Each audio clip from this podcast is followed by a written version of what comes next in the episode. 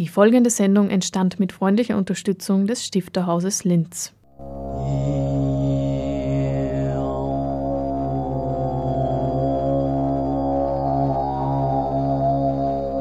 Literatur im Radio.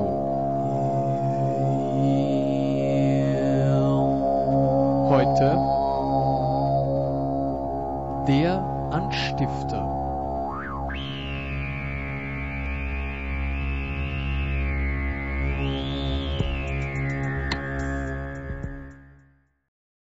Gerade in den 80er Jahren der politische Essay in Österreich eine gewisse Popularität bekommt. Also Robert Manasse hat ja auch Essays in der Zeit geschrieben oder Josef Haslinger und genauso eben auch Schindel. Und es geht ganz stark natürlich um dieses Thema, das 1986 durch die Wahl Wahltimes zum Bundespräsidenten schlagend geworden ist, inwieweit das nationalsozialistische Erbe in Österreich noch vorhanden ist und inwieweit hier eigentlich eine Gegenkultur sich bilden muss, die wahrscheinlich in vielen anderen europäischen Ländern schon 1968 sich vollzogen hat. Ja. Das würde ich jetzt mal sehr allgemein dazu sagen und äh, ist ja auch das ja, essentiellste Thema im Zusammenhang mit seinen beiden Romanen.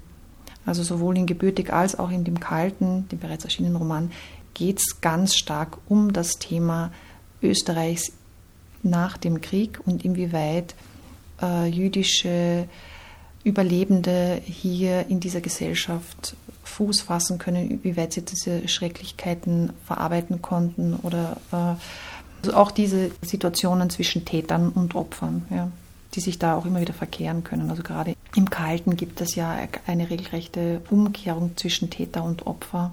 Insofern als ein ähm, überlebender Jude durch die Auseinandersetzung mit einem ehemaligen SS-Aufseher in dem gleichen Lager Auschwitz äh, und Gespräche, die er regelmäßig mit ihm führt, ja, zum ersten Mal jemanden findet, mit dem er tatsächlich über diese Geschehnisse sprechen kann. Ja. Also es, es, kehren sich, es kehren sich dort diese Verhältnisse um und als dieser Lageraufseher stirbt, ist es wieder erwarten zum ersten Mal so, dass der Überlebende, das, das überlebende jüdische Opfer bei der Beerdigung weinen kann. Also man hat halt vorher den Eindruck, da gibt es einfach eine Sprachlosigkeit und Stummheit, eine Emotionslosigkeit, die sich seiner bemächtigt hat, die plötzlich gerade durch den Tod dieses eigentlich Täters ja, aufgehoben ist. Also Schindel schafft es immer wieder mit diesen Grenzen zu spielen und die Dinge, die eben nicht so einfach allein erklärbar sind, immer wieder auch ein wenig zu verschieben. Ja. Aber das sind natürlich auch Themen, die sehr aufregen können. Ja. In seinem Drama Dunkelstein, wo es um diesen Judenältesten Benjamin Murmelstein geht, der der Judenälteste im KZ Theresienstadt gewesen ist, geht es auch ganz stark wieder um diese Thematik, inwieweit hat dieser Judenälteste Schuld auf sich geladen, da er ja mitgeholfen hat bei Deportationen. Hatte er eine Wahl? Und so weiter. Also auch dieses, dieses Thema äh, ist sehr kontrovers zu, zu sehen und, und, und löst natürlich viel Diskussion aus. Und das ist natürlich auch im Sinne Schindels, ja. Also diese, diese, diese Kontroversen und diese nicht eindeutigen Positionen, das entspricht ihm sehr, sowohl in seiner Lyrik als auch in seiner Prosa. Und hat halt auch viel mit diesen Brüchen, die es in der Realität eben auch gibt, zu tun. Also in der Literatur als auch im Leben. Es ist eben nicht immer so einfach, vorschnell zu urteilen. Und das kann er sich natürlich auch leisten, weil er Jude ist, ja, muss man dazu sagen, dass er so in dieser Position oder aus dieser Position heraus schreibt. Was wir in der letzten Sendung schon angesprochen haben, nämlich den Autor Robert Schindel, soll in der heutigen Sendung mit Einblicken in sein Werk vertieft werden. Robert Schindel ist ja nicht nur ein Porträt in der aktuellen Rampe gewidmet, sondern bereits Ende November hat in Linz die Lesung mit Robert Schindel stattgefunden, wo auch der Freund und viel jüngere Weggefährte Doron Rabinovici über den Autor gesprochen hat. Wie eben hören wir in der Sendung auch wieder Claudia Lehner vom Stifterhaus, die für das Schindelporträt in der Rampe verantwortlich war. Willkommen bei einer weiteren Ausgabe des Anstifter der Sendung des Stifterhauses Linz. Heute, am 5. Dezember, feiert der Autor Alois Brandstätter Geburtstag. Das Stifterhaus gratulierte aber schon gestern Abend mit einem Abend mit Lesung. Am Ende der Sendung hören wir, was der Adalbert Stifter Preisträger des Landes Oberösterreich Alois Brandstätter über Stifter und das Schreiben zu sagen hat.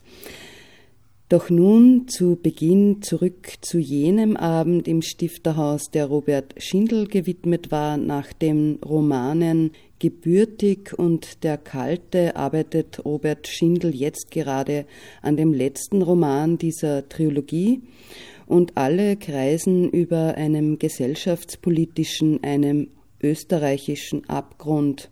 Erwähnt haben wir bereits Doron Rabinovici, er sprach an dem Abend über Robert Schindels Schreiben. Er will uns glauben machen, dass es einen Tod vor unserem Leben gibt. Und seine Literatur ist der Beweis, dass ein Schreiben nach dem Mord, nach der Auslöschung möglich bleibt. Selbst nachgebürtig, aber entstammen wir dem Ort des Verbrechens. Was ich sage, wirkt zu ernst für alle, die Robert schätzen. Denn seine Kunst besteht darin, dass er die toten Winkel des Schweigens durchmisst, ohne schwermütig daherzuschreiten. Er ist nicht düster, wirkt eher abgeklärt. Bei ihm erklängen Körperrhapsodie und Hautetüde. Von Liebe schreibt er, vom Politischen und vom Privaten. Pathos wird durch Ironie gebrochen, sein Witz wird nie zur Hetz. Er ruft ein Lachen auf, das einem im Halse stecken bleibt. Wie merkwürdig, seine Verse rauben einem die Luft und lassen einen zugleich freier atmen. Also Rabinovici ist deutlich später geboren, äh, schon in Israel und ist dann zurückgekehrt. Also die Familie war natürlich, es waren es sind auch Juden und die Mutter hat auch das Konzentrationslager überlebt, wie Schindels Mutter. Also es gibt natürlich diese Auseinandersetzung mit dem Judentum, die Erfahrung des Holocaust im Zusammenhang mit der eigenen Familie, mit den Eltern. Rabinovici hat auch dieses Zeitzeugenprojekt am Burgtheater mit initiiert und ist auch eigentlich sehr ähm, initiativ im Zusammenhang mit dieser Thematik, verankert sie sehr stark auch in seiner eigenen Literatur, in seinen Texten. Also es gibt viele Bezugspunkte und äh, es gibt auch, glaube ich, eine sehr große Wertschätzung gegenseitig, auch auf der literarischen Ebene. Nur die Geschwindigkeit, mit der die Missverständnisse durch die Innenwelten blitzen, bleibt gleich und ändert sich nie, ob nun der Täter zum Verfolgten redet oder Jahrzehnte später des einen zu des anderen Sohn. Schindels Dichtkunst ist eine ganz spezielle Relativitätstheorie, die beweist, wie zäh und wie elastisch die Zeit doch sein kann. Hinterrücks holt sie uns ein und heftet sich wie Kaugummi an unsere Sohlen. Sie krümmt sich in die Gegenwart und trieft durch den Raum. Das Heute ist verzopft und verstrickt ins Gestern das morgen erst wirklich angebrochen sein wird. Robert Schindel war rückblickend beinahe ein Nachgeborener, einer der ersten dieser Generation, mit der alles anders und endlich gut werden sollte und zugleich noch einer der letzten, die zum Tode verurteilt waren, einer der jüngsten übrig gebliebenen der Verfolgung. Er schreibt, ich bin ihm hinten nach ein Feuerchen und auch die meinigen sind ausgehaust, schon längst und haben im Rumbuler Wald Nächst Riga sich zum Skelett gestreckt und knurrend schlafen sie mein Schlaf.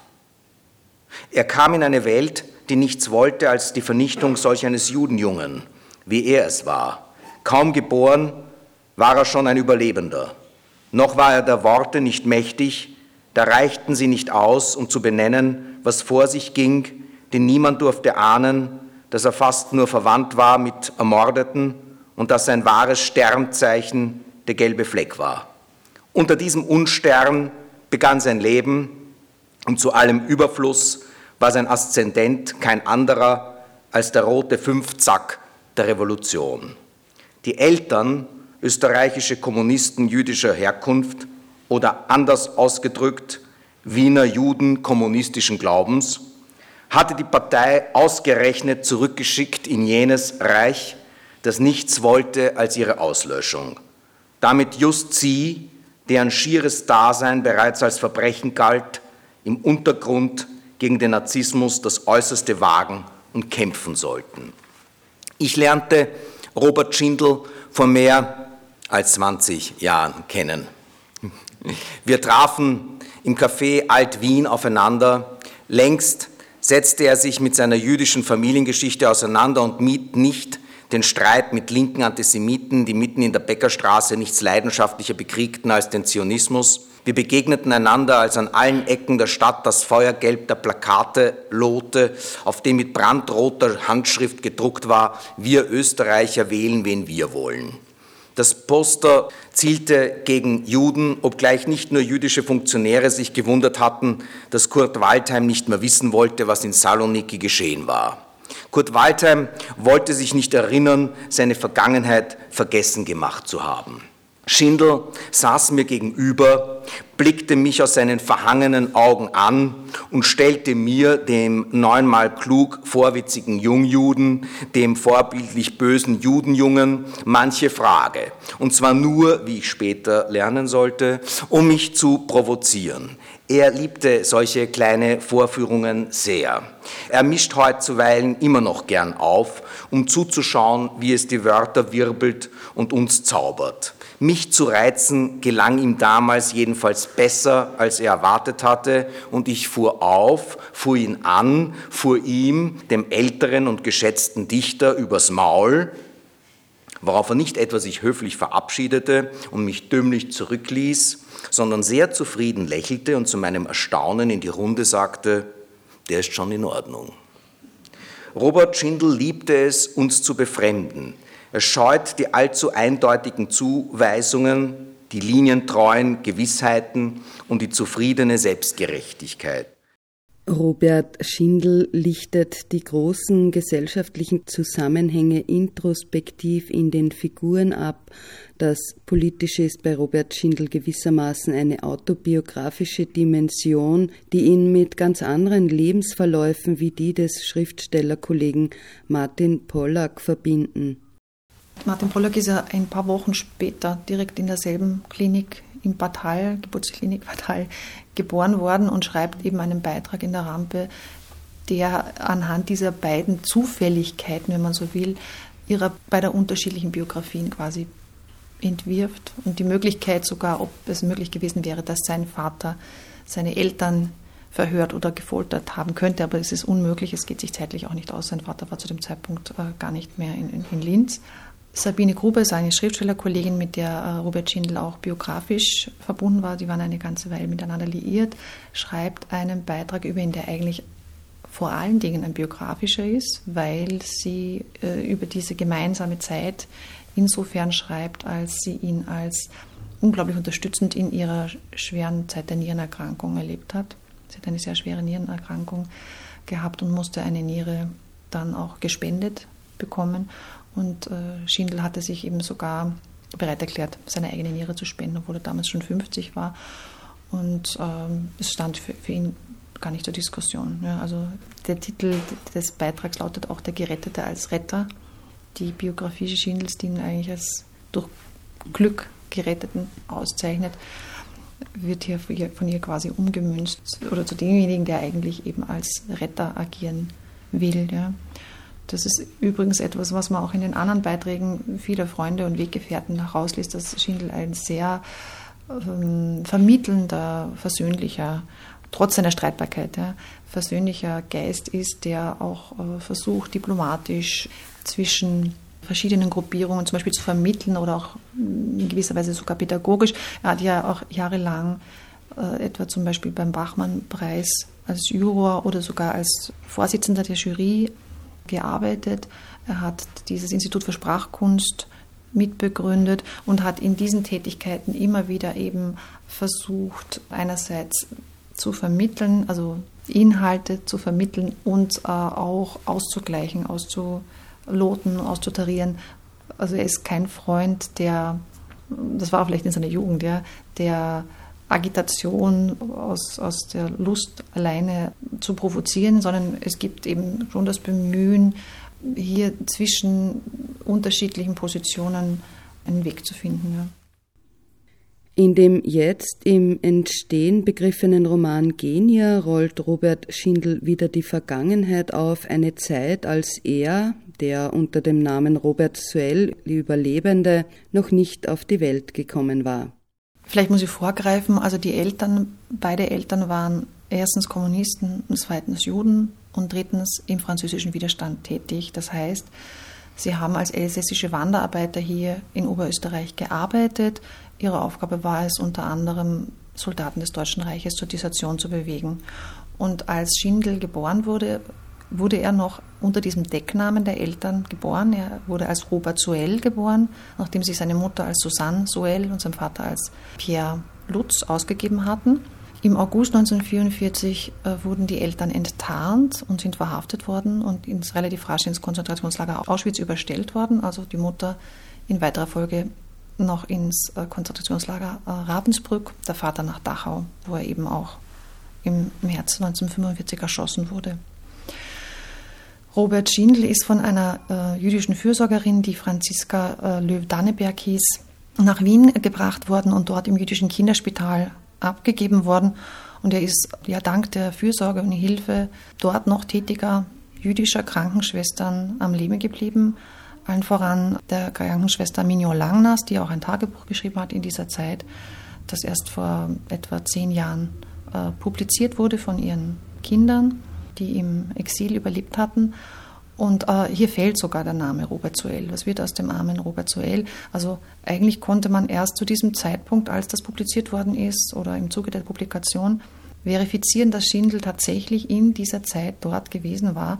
Denn nicht einmal seine Mutter wusste das konkret. Sie hat ihn im August 1945 wiedergefunden, als sie zurückgekehrt ist nach Wien. Und zu diesem Zeitpunkt war er bei einer Pflegefamilie untergebracht, direkt nach dem, nach dem Krieg ja, sozusagen hat er das mit viel Glück wie durch ein Wunder überlebt. Also es war auch Glück, dass er nicht in dieser Zeit deportiert worden ist, denn auch in dieser Zeit sind Kinder noch deportiert worden aus dem jüdischen Kinderspital weg. Sein Glück muss gewesen sein, dass er entweder wirklich sehr krank war und immer wieder aufgrund von Krankheiten an, einer, an einem Transport gehindert worden ist oder diese Krankheiten möglicherweise sogar vorgetäuscht worden sind, um ihn zu schützen. Robert Schindel zu Gast im Stifterhaus. Er las aus seinem Roman Genia nun ein Auszug zu hören mit dem kleinen Hinweis, man beachte das Datum am Beginn des Romans. Zögerlicher als die Tage zuvor schien an jenem Freitag, den 15. Juli 1927, die Sonne aufzugehen. Als sei es ein Tag, den mit Sonnenlicht zu versorgen, seine Entblößung bedeutete.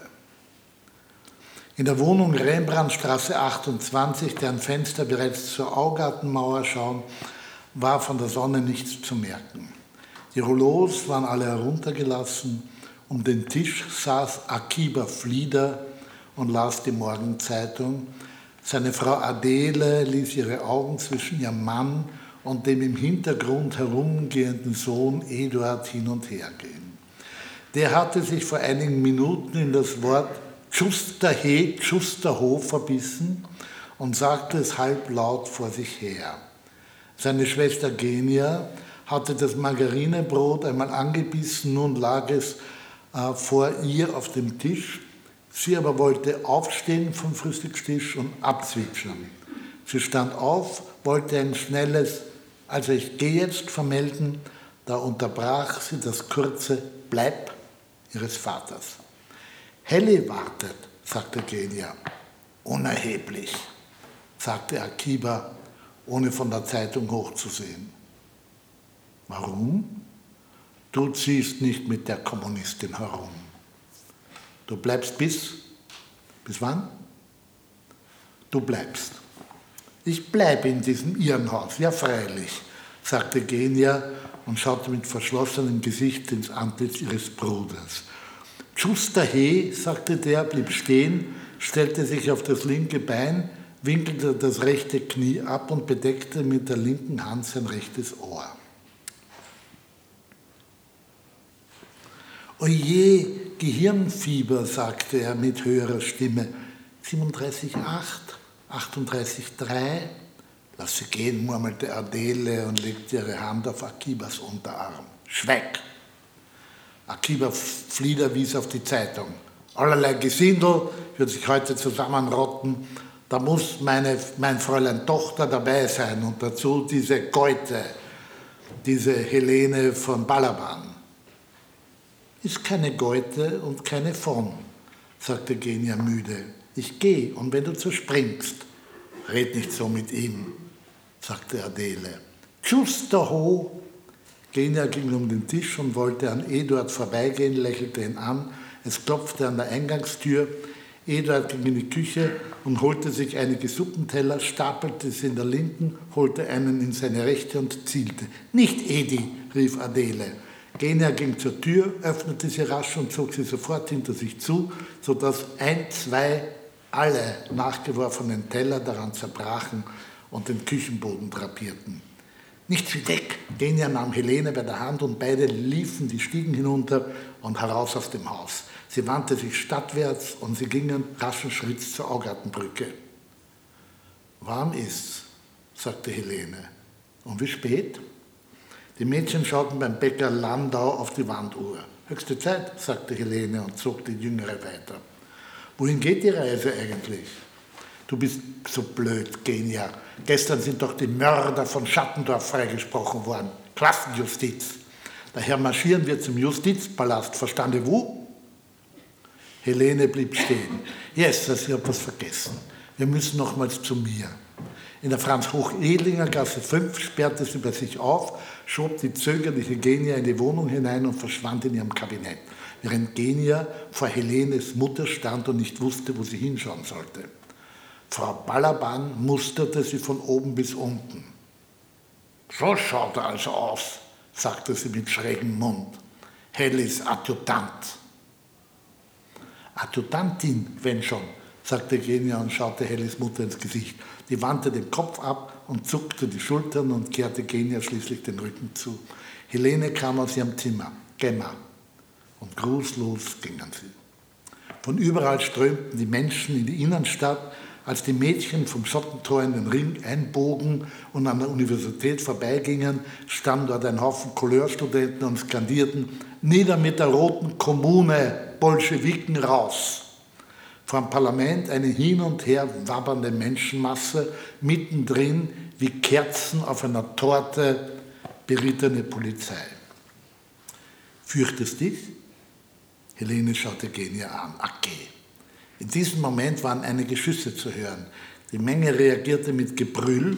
Helene nahm Genia an der Hand und beide suchten Schutz hinter der Pallas Athene, die als Denkmal vor dem Parlament stand, als ob sie den Abgeordneten drinnen zu Verstand verhelfen könne. Nach Gebürtig und Der Kalte wird also mit Genia der letzte Teil einer Trilogie publiziert werden. Blicken wir aber noch einmal in die aktuelle Rampe Zahlreiche Literaturwissenschaftlerinnen und Autorinnen und Autoren kommen darin zu Wort. Elfriede Jelinek zum Beispiel, die mit Robert Schindel einmal in einer WG gelebt hat. Robert Schindel als Anführer einer Kommune, das klingt zumindest nach einem abenteuerlichen Lebensabschnitt.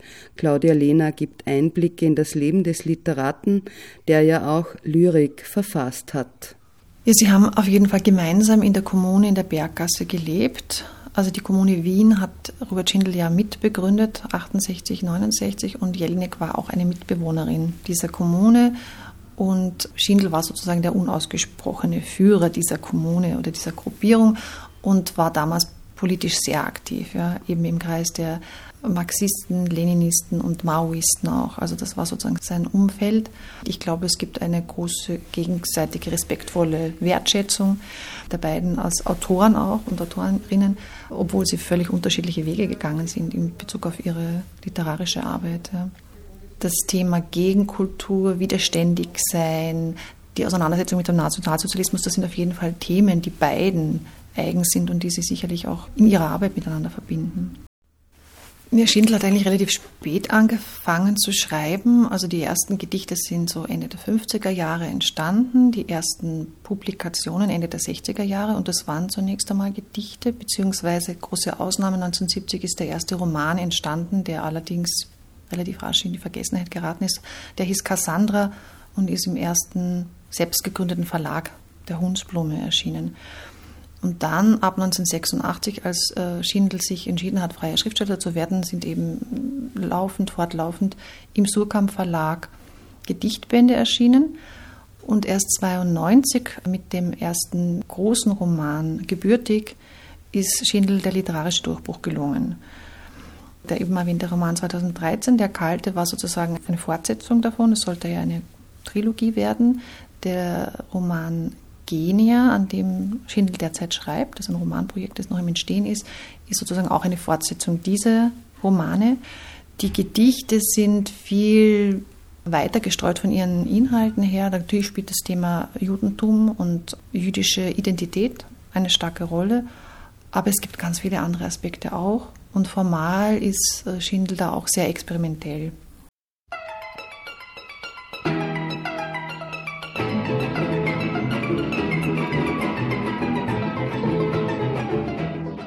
Das war Claudia Lehner über Robert Schindel, das Stifterhaus gratulierte Alois Brandstätter, der heute seinen 80. Geburtstag feiert, bereits gestern mit einer Würdigung.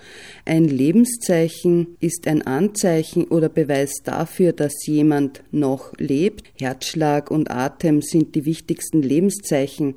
Lebenszeichen ist auch der Titel seines Buches, das im Residenzverlag erschienen ist. Inspiriert hatten Brandstätter beispielsweise die sogenannten Lebensbescheinigungen, die er dem deutschen Rentenservice jährlich abliefern muss. Petra Maria Dallinger, ihres Zeichens Direktorin des Stifterhauses, über die kräftigen Lebenszeichen von Alois Brandstätter. Im Gesamten zeigen sich die Lebenszeichen als das, was sie ja im eigentlichen, im buchstäblichen oder wörtlichen Sinne auch ankündigen zu sein, als Ansätze zu einer biografischen Aufnahme mit dem Schwerpunkt Medievistik und Sprachwissenschaft an Kindheitserinnerungen wie sein Aufwachsen als Sohn eines Müllers, die Zeit im Linzer Petrinum, die unter anderem nicht von ungefähr unter dem Titel Stifter zu finden ist, an eigene Werke, die aufgerufen werden. Man könnte es auch umgekehrt sehen. Brandstätters Weltsicht ist durch eben diese seine biografischen Voraussetzungen und Umstände strukturiert. Was er sieht und wie er es sieht, ist von einem Ort her bestimmt, von dem er ausgezogen ist. Wir wandern in der Lektüre mit ihm, dem Autor, durch Sprachen, Bedeutungsfelder, Etymologien, Namenkunde, durch Bemerkens, Betrachtens oder scheinbar nur Erwähnenswertes. Im Lesen ergeben sich in Summe Verdichtungen, wenn etwa bestimmte Themen in Variationen wiederkehren, manche vielleicht unerwartet im Kontext von Brandstätters betont beiläufig gehaltenem Rededuktus, der sich harmloser gibt, als er in seiner Tiefgründigkeit ist.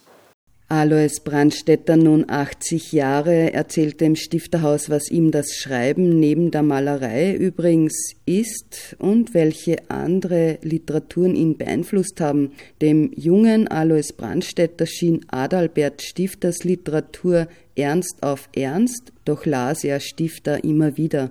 Am Ende der Sendung überlassen wir die Hörerinnen und Hörer nun dem Autor Alois Brandstätter und lauschen seinen Streifzügen durch Lebenszeichen. Meist gilt bei Adalbert Stifter Ernst auf Ernst. Sein Humor ist sehr zurückhaltend. Ironie oder gar Sarkasmus sind ihm durchaus fremd. Ich kann mich also mit Stifter in dieser Hinsicht nicht vergleichen, auch nicht als Stifterpreisträger des Landes Oberösterreich. Stifter selbst dürfte ja bei seinen Gesprächen mit Stelzhammer im Gegensatz zu seinem Gesprächspartner das Mundartliche, wenigstens das sogenannte grob Mundartliche vermieden haben, wie er sich ja auch in seinen Schriften eher am heute sogenannten Binnendeutschen im Gegensatz zum österreichischen Deutsch und im Besonderen natürlich an Johann Wolfgang von Goethe orientiert hat.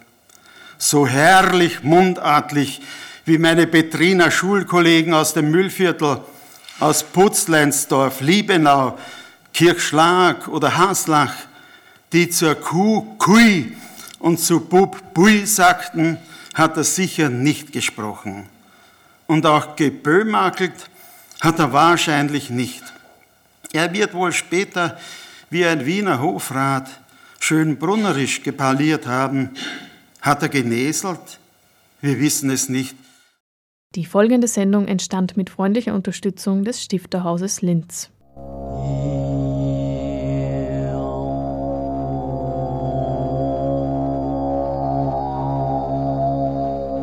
Literatur im Radio.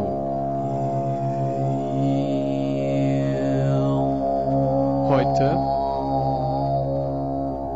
der Anstifter.